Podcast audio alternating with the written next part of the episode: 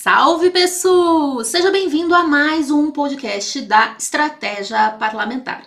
E hoje nós vamos falar sobre análise de dados. Se você realmente quer se tornar um estrategista em marketing político, você precisa saber analisar dados para criar estratégias. Coloca uma coisa na tua cabeça: não existe marketing sem análise de dados. E é sobre isso que eu quero falar hoje no nosso podcast. Bora! Salve estrategista, pega a visão, bora trocar ideia sobre comunicação. Coloca o seu fone e ouve o que eu vou falar. Confia na tia da estratégia parlamentar.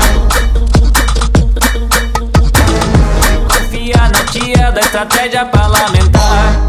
Então, bora lá. Vamos falar de um tema que eu adoro, que é a análise de dados. Como eu falei no início desse podcast, não tem como você fazer marketing sem análise de dados. O marketing ele é orientado por dados para daí sim você poder criar as suas estratégias. E o que eu percebo hoje no marketing político é que tem muito amadorismo, que as pessoas simplesmente olham o número e é, criam estratégias ou nem analisam esses números e já decidem com base no está bom ou não está bom, sabe? Aquela régua só que pende para um lado ou para o outro, né? Ela não analisa as nuances. Isso é um grande erro. Isso é um grande erro. Se você é uma pessoa que se diz marqueteiro ou que se diz fazer ou atuar com marketing político, mas não analisa dados, não tem um relatório muito bem embasado, não consegue entender esses dados para criar novas, novas estratégias, você não pode dizer que você é um especialista em marketing. O máximo que você pode dizer é que você é um amador. E eu não estou falando em tom pejorativo, não. Mas aí eu quero trazer algumas questões para que você possa analisar e entender se realmente você está analisando dados. E se você não está, por onde é que você deve começar? Eu quero te trazer um passo a passo para que você possa sair do amadorismo em marketing e se tornar realmente um estrategista em marketing. E o que é ser um estrategista? Primeira coisa, um estrategista ele identifica qual é o objetivo que você quer. Então eu tenho um objetivo X, né? eu tenho um objetivo lá, uma meta X. Eu tenho que identificar esse objetivo para quê? Para que eu possa atrelar esses objetivos aos dados da plataforma. Presta atenção nisso que eu estou te falando. Você precisa atrelar os seus objetivos aos dados da plataforma. E aí você precisa entender é, como esses dados da plataforma são processados, como são as entregas, como é o algoritmo de entrega, é, entrega de post, entrega de mensagens, entrega de e-mails, entrega do seu conteúdo na lista de transmissão de WhatsApp. Porque se você não entender isso, você vai cair no erro, no grande erro do canto da sereia que é só achar que existem é, dois formatos, que é está bom e está ruim, deu certo e não deu certo, quando na verdade não é assim. É, eu tô falando isso porque eu tive um comentário, eu fiz uma live com, com, um grande amigo meu, e aí teve um, um, comentário da pessoa que falou: Ah, poxa, esse seu amigo aí mandou para um monte de gente, só tem X visualizações é, ali ficou muito claro que ele não entendia de análise de dados, que ele não entendia de algoritmo, que ele não identificava é, o funcionamento das plataformas. Por quê? Porque as plataformas elas têm um limite de entrega. Não adianta você se iludir achando que se você tem 30 mil seguidores, os 30 mil seguidores vão votar no político. Isso não acontece. Da mesma forma, não adianta eu imaginar que se eu tenho lá 2, 3 mil é, cadastros no meu WhatsApp, na minha lista de transmissão, esses 3 mil cadastros vão receber, assimilar, entender a mensagem e fazer aquilo que eu estou pedindo. Não vai acontecer. É um percentual muito semelhante, inclusive, do e-mail marketing, que é de 10%. Então coloca isso na tua cabeça. Se eu tenho ali um, uma base de dados de 3 mil pessoas e eu envio essa mensagem para 3 mil pessoas, eu vou converter quantas? Eu vou converter em torno de 10%. Ou seja, 300 pessoas. E aí tem o erro, as pessoas falam, nossa, 3 mil, mas só tem 300. É o que converte. É o que converte, é a média que converte. E aí eu tenho que prestar muita atenção nisso. E se eu quero é, um maior número, o que, que eu tenho que fazer? Ampliar as possibilidades. Mesma coisa entrega de post. A entrega de post hoje gira em torno de 5, quando muito, muito bom, bombadaço, é 20%. Da base de seguidores. Então você tem que entender isso para começar a fazer projeções. Ou seja, você tem que pegar o seu objetivo, atrelar ele aos dados das, e as entregas da plataforma, como funciona o algoritmo. Então você precisa entender como funciona o algoritmo, qual é a média de entrega, qual é a taxa de abertura, para daí sim você conseguir estabelecer indicadores desses objetivos para poder medir o sucesso. Entende que não é uma coisa tão simples como, ah, nossa, deu boa, ah, nossa, não deu boa, ah, nossa, os números estão bons, ah, não estão bons. Não é assim. Entende? E por isso que você não pode fazer um comparativo do conteúdo lá do coleguinha. Baseado no quê? Baseado no quê? Se o objetivo dele é um e o seu objetivo é outro. Entende? Se os indicadores de sucesso dele são uns e o seu é outro. Não tem como. Por isso que é muito importante você analisar os dados baseados nos seus objetivos, ter os indicadores baseados nos seus objetivos. E como é que você vai fazer isso? Primeira coisa, você tem que coletar dado para fazer comparativo. E esse comparativo com o quê? É o comparativo com o seu desempenho passado. Não vai ficar olhando a grama do vizinho, porque às vezes ela é sintética. Ele tem lá 40, 50 mil seguidores comprados. E aí você vai ficar se comparando. Então, o que, que você tem que fazer? Você tem que fazer uma coleta de dados para fazer um comparativo de como é que você estava antes, para saber se você estava evoluindo.